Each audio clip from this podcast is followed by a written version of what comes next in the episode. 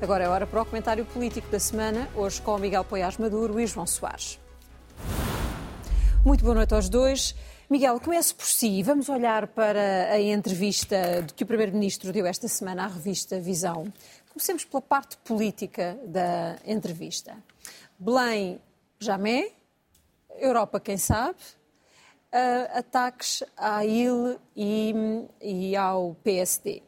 Sim, Vamos ao conteúdo antes de irmos à forma propriamente até então, dos ataques, que serão também. Do ponto de vista, eu acho que há uma questão de tom, de forma e outra Sim. questão de, de substância. No, no, fundo, eu acho que do ponto de vista político, a Ana sumariou talvez o mais importante, que é, eh, não é propriamente uma novidade que o Primeiro-Ministro já tenha, de certa forma, eh, dito que não tem interesse na função de Presidente da República, mas nunca o expressou com tal veemência. Ele diz: nunca serei, não é o meu tipo de funções, uh, jamais. Uh, um, portanto, no caso do Primeiro-Ministro, não será sequer suficiente que Cristo deixe a terra, acho que seria necessário. Deus próprio, só se, provavelmente se Deus descesse à terra, é que ele viria a ser candidato a Presidente da República, é isso, é isso que seduz da veemência com que ele exclui essa, essa possibilidade em qualquer momento, não é apenas no próximo ciclo, mas para sempre. Por outro lado, contrasta com isso a muito maior prudência e cautela com que ele se refere a um eventual cargo nas instituições europeias, em que diz que é normal, depende do momento, esses cargos aparecem em certos momentos, depende das condições dessa oportunidade, pode ou não vir a acontecer, mas não deixa de ser importante a forma como ele diferencia, sendo que, do meu ponto de vista, eh, é perfeitamente aceitável que o Primeiro-Ministro possa e tenha até ambições políticas a uma carreira também ao nível das instituições europeias. Depois, se o timing é ou não oportuno para ele e para o país, uh, ver-se-á se isso se vier a colocar. Quanto à oposição, porquê é que a iniciativa liberal irrita desta forma o Primeiro-Ministro? Não sei, eu acho que o Primeiro-Ministro, em geral, hum, já o demonstrou mais que uma vez, irrita-se com alguma facilidade uh, e irrita sobretudo com alguma facilidade quando se sente sob pressão. Um, e, na realidade, eu acho que é o aspecto em que esta entrevista mais falha, desde a própria fotografia ao tom global, eh, que transmite eh, uma, uma certa arrogância. Quer dizer, o, já houve até dois, do, do, do, o ex-ministro Pedro Cisa Vieira e outro Sérgio de Sousa Pinto, que falaram de um certo ubris, que é uma forma mais delicada de, de transmitir essa ideia de que, de que a entrevista parece eh, na realidade, apresentar um, Primeiro-Ministro talvez mais excessivamente confiante, quase no limite da arrogância, ehm, que o leva às vezes para uns excessos de figuras que, num contexto de um debate parlamentar, até poderiam quase ser aceitos. Mas numa entrevista, do meu ponto de vista, são, menos, são ainda menos, são ainda menos é? aceitáveis. É? São, são, são pouco elegantes relativamente à, à oposição. Um, e eu acho que ele deveria rever isto, eu já o disse aqui mais do que uma vez, e acho que nem sequer é útil e politicamente vantajoso para o Primeiro-Ministro. Acho que ele devia ter um bocadinho mais de autocontrole sobre essas matérias. Deixa-me ver, em termos uh, políticos, qual é a sua análise sobre esta entrevista? A primeira coisa que eu gostava de dizer é que me parece que aconteceu com esta entrevista aquilo que é comum na nossa vida pública e, sobretudo, na tradução mediática da nossa vida pública, que é construir-se uma imagem que não tem que ver com a realidade. Eu devo dizer-lhe que não tinha lido nada, tinha, tinha apanhado as referências à entrevista e, portanto, o António Costa deve-lhe assim, Ana Lourenço, a minha obrigação de ah. hoje de ler na íntegra de uma ponta à outra. Eu confesso que estava à espera, estava a dizer há pouco ao professor Miguel ali, enquanto esperávamos para entrar, que tinha lido de uma ponta à outra e estava à espera de uma coisa que pudesse ter havido, alguma coisa menos por dentro ou, ou menos delicada. E não, pelo contrário, e eu não sou nada de louva-minhas às pessoas que têm poder. Claro que sou do PS e, obviamente, que se entrevista não tivesse sido boa, eu não diria que ela era má, mas teria, teria dito, diria, a entrevista não foi boa. Mas acho sinceramente que a entrevista foi boa. E estava, e, e estava à espera que houvesse ali alguma gafa. Eu não vi a versão, uh, não vi a versão uh, em vídeo, porque a visão só tinha um certozinho para chamar a atenção, mas lia toda, de uma ponta à outra. E não acho, acho até pelo contrário. Se ele peca por alguma coisa é porque, de facto, no, em termos de tono geral, é está sempre sorridente. E, portanto, isso leva as pessoas a pensarem que há menos cuidado com as dificuldades, o que não é verdade. O que não é verdade e isso ressalta claramente na entrevista. Não acha que a única há politicamente que uma é... sobranceria, por exemplo, não, quando acho diz... que a, a, a, fotografia que escolheram para a capa, mas essa não é da responsabilidade dele, você sabe melhor do que nós, mas quer o professor Miguel, quer eu, sabemos que aquilo é inteiramente da responsabilidade da, da, da redação da revista, é uma, é uma, é uma, é uma fotografia péssima péssima. Acho que ele até nem merecia aquela fotografia com aquela pose. Mas pronto, nós sabemos como é que estas coisas se fazem. Agora, sinceramente, não me parece que haja ali, pelo contrário. Pelo contrário. Miguel. Não, eu, eu acho que às vezes o E não há nenhuma indelicadeza em relação à iniciativa liberal. Dizer, eu acho que há uma. Não, a, a, associação. Queques é uma expressão que eu uso também com muito. E é uma expressão. Eu até gosto de queques, como bolos. Não, e mas... os queques Há queques de esquerda também. Sim. Há queques de esquerda também, atenção. Mas não é, não é propriamente isso do meu ponto de vista que é um bocadinho os comentários que referiu eram pessoas que estavam também é numa lógica que ele É a associação que ele faz a um discurso estridente uh, uh, e que, mas é, mas semelhante, quer ceder o próprio discurso do Chega. Eu acho que isso é... Não, não, não, não. Ele, aliás, não diz isso em relação ao líder anterior da da iniciativa liberal. Ele diz que ele que se foi embora porque sentiu que claro, havia a necessidade de é entrar. É está... Mas não diz que ele entrou nessa. mas eu acho que é, a questão deselegante é não tem a ver com. Não, mas, mas é isso. Ele utiliza a oportunidade. O PS leu tudo até ao fim. O, Dr. João Soares, ele está a utilizar o pretexto da saída do João Coutinho Figueiredo para acusar o resto da iniciativa liberal de ter há, precisamente esse tipo de discurso. Não há uma acusação direta. Ele diz que há ali um risco de e que ele se foi embora por causa disso. Terá mais informações, eu não sei, eu não conheço aquele universo. Miguel, muito rapidamente, do ponto de vista económico, que o. Do ponto, do ponto de vista económico, eu acho que a entrevista tem, tem dois aspectos. O primeiro, que é normal, eu, eu discordo dele, mas é o Primeiro-Ministro que tenta defender a sua herança político-económica. Uhum. Uh, os resultados e, económicos e também tenta transmitir uma ideia de que é mais reformista do que muitas vezes se diz que, que ele é como sabem, não vamos aqui voltar a falar sobre isso, eu discordo aí dessa avaliação tão otimista e tão positiva que o Primeiro-Ministro faz da sua própria governação.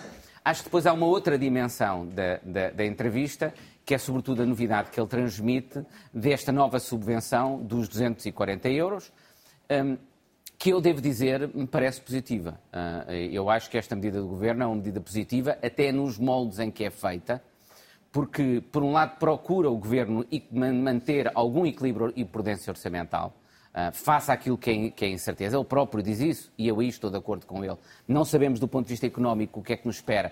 E num país como, no, como o nosso, que tem ainda uma, dúvida, uma dívida tão grande, nós temos de ter alguma prudência e nesse, nesse contexto eu acho que é aqueles que estão mais desfavorecidos, àqueles que são em situação económica muito mais suscetível de ser afetada pela inflação e pelos cortes de rendimento que têm existido, que se devem dirigir as medidas de apoio.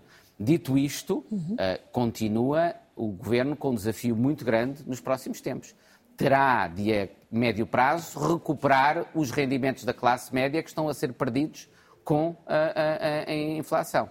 E veremos também a medida em que a inflação vai ou não reduzir-se, ou se continuar a aumentar, isso constituirá sem dúvida um há, desafio facto, muito grande para o Governo e para o país. Não dependem deste, deste Claramente, governo. É um há, há de fatores que não estão no controle do Primeiro-Ministro. Estará no controle do Primeiro-Ministro e do Governo como é que como responder a esses fatores. João, podemos passar já para a questão das cheias? Por mim, tudo em... bem, até porque eu subscrevo praticamente tudo o que disse o, Miguel, o professor Miguel Paiás Maduro Muito bem. na avaliação. Então, como ex-presidente da Câmara de Lisboa e um especial uh, cidadão desta cidade, entende a fragilidade de Lisboa ainda hoje perante cheias? Desta Vamos maneira? lá ver, eu não quero desvalorizar a importância do drama que muitas pessoas viveram em algumas zonas ribeirinhas de Lisboa perante uh, umas chuvas uh, muito intensas uh, durante dois dias seguidos.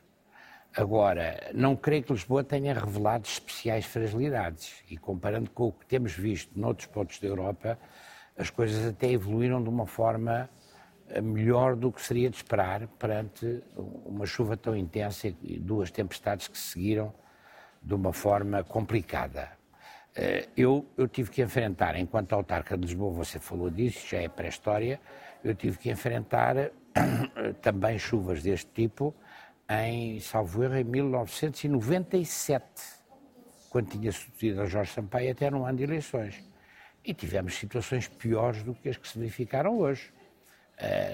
as três bacias de drenagem das, também das águas pluviais, mas que são as que dão às três hectares que servem a cidade de Lisboa, foram feitas no tempo de Jorge Sampaio e no meu tempo, e sobretudo graças à intervenção do então vereador Rui Godinho, que era um homem que viveu isso apaixonadamente. As pessoas já não se lembram. Eu lembro de viver no Campo Grande e o Campo Grande inundar sistematicamente. O Campo Grande não inundou. Eh, eu lembro-me ter, no ano em que entrei para a universidade, a Ana ainda não tinha nascido, provavelmente, ou seguramente, e o, o professor Miguel também não tinha nascido, ou, ou estava a nascer, foi em 1967, foi o ano em que entrou também o, o atual Presidente da República, e fomos confrontados com centenas de mortes e centenas de mortes que não têm a ver com aquela explicação tradicional dos solos impermeabilizados pelo betão, porque não é verdade. Os sítios onde houve, houve maiores dramas foram sítios que nem sequer foi em zonas rurais à volta de Lisboa. Portanto, é preciso, é preciso ter cuidado com aqueles clichês que se aplicam eh, em piloto automático e sem ter em conta a realidade da situação.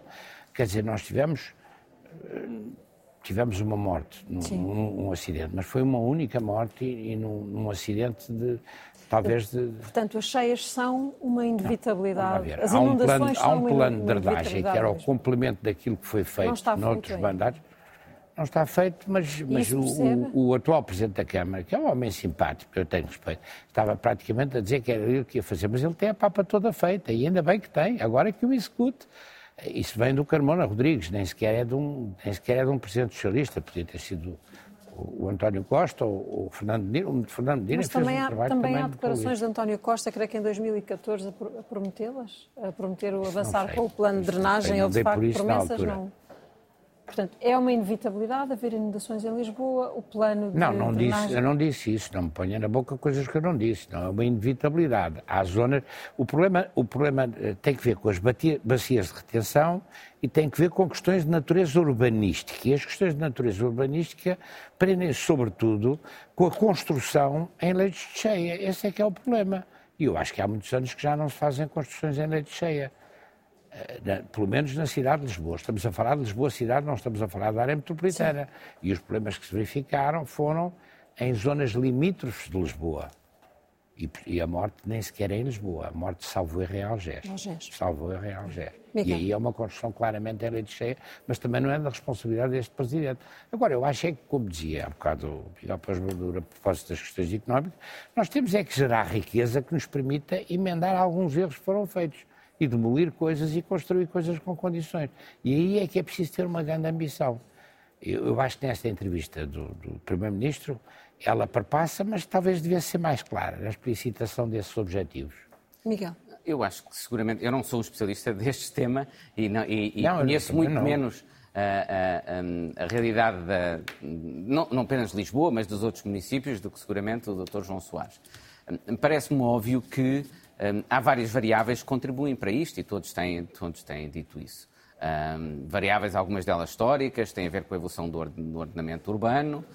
Um, algumas delas serão difíceis de ser ultrapassadas, algumas tenderão a agravar-se, porque uh, eu vi algumas pessoas desvalorizarem o efeito das alterações climáticas. É importante não o fazer. Uh, uh, porque, por exemplo, o que choveu agora, felizmente não teve as mesmas consequências, e isso é sinal porque provavelmente, lá está, como dizia o Dr. João Soares, a maior parte das vítimas foram em zonas urbanas, pessoas que viviam em condições provavelmente miseráveis. Felizmente já não temos muitas pessoas a viver nessas condições e por isso é que temos menos vítimas hoje também. E temos Mas as outra cheias, capacidade de socorro também. As, exatamente, as cheias, felizmente estamos melhor como país, mesmo assim para responder a, a, a, a estes, estes, desafios. Eh, mas as cheias foram superiores o que choveu às de 60, 67. E, portanto, há aqui um impacto das alterações claro. climáticas que não é. As alterações climáticas, as pessoas acham que vai ser um, um, um, um, apocalipse que vai surgir de um momento para o outro, não é, é algo progressivo. Ou seja, nós vamos ter preparar para ter cada vez mais fenómenos desses e cada vez, infelizmente, com mais gravidade. Choveu em poucas horas o que costuma chover no Exatamente. mês inteiro, não é? é. é e, e, e, portanto, isso significa que isto é um desafio que temos pela frente, vamos continuar a ter.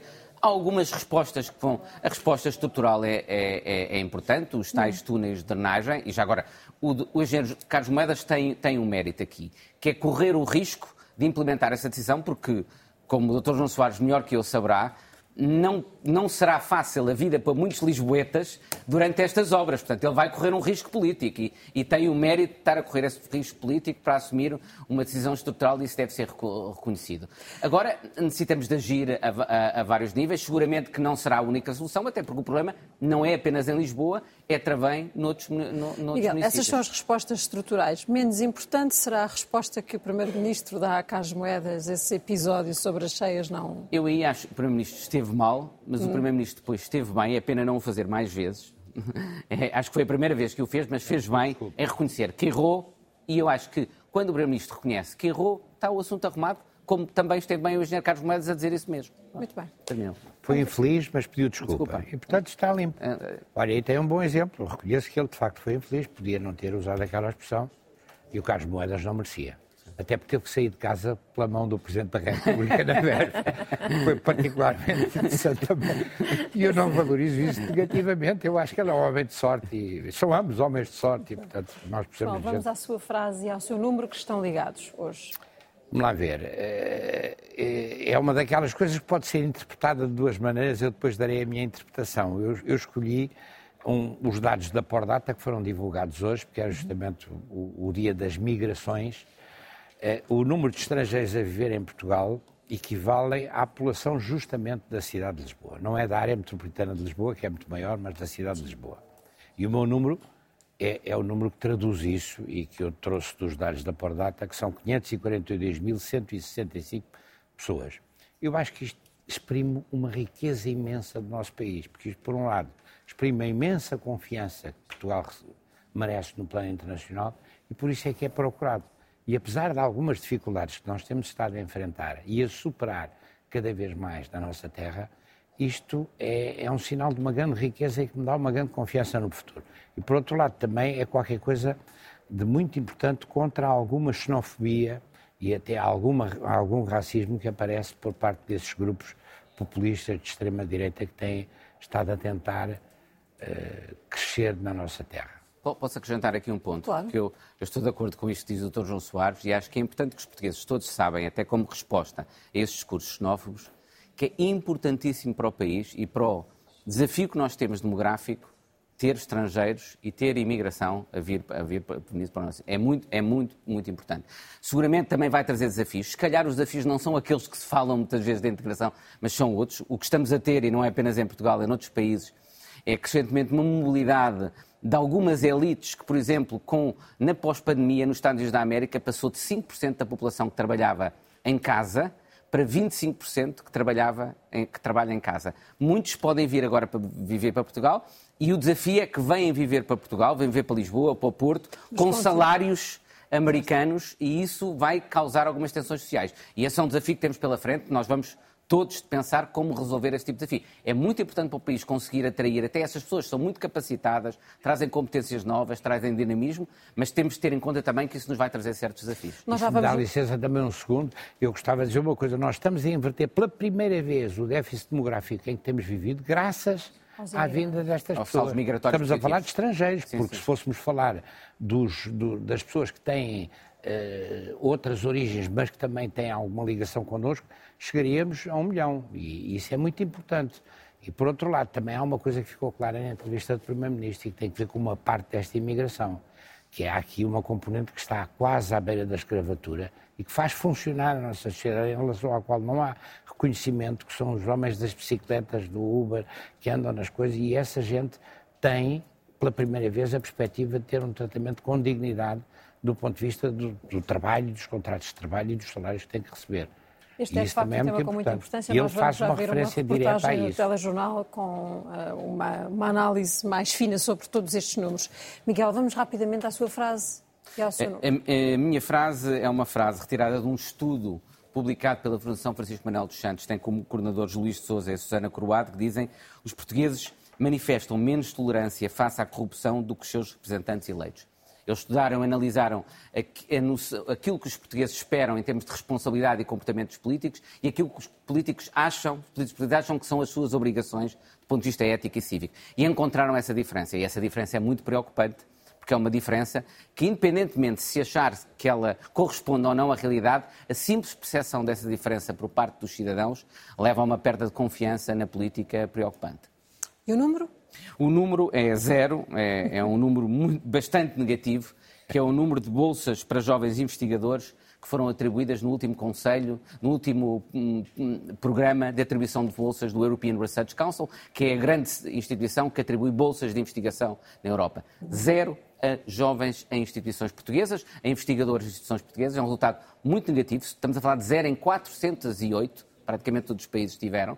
E, portanto, é um resultado muito negativo que nos leva, eh, nos deve levar a repensar, que muitas vezes falamos de uma forma já excessivamente positiva, excessivamente idealista da evolução do nosso sistema científico. Estamos melhor do que estávamos antes, mas ainda estamos muito longe do que devíamos estar.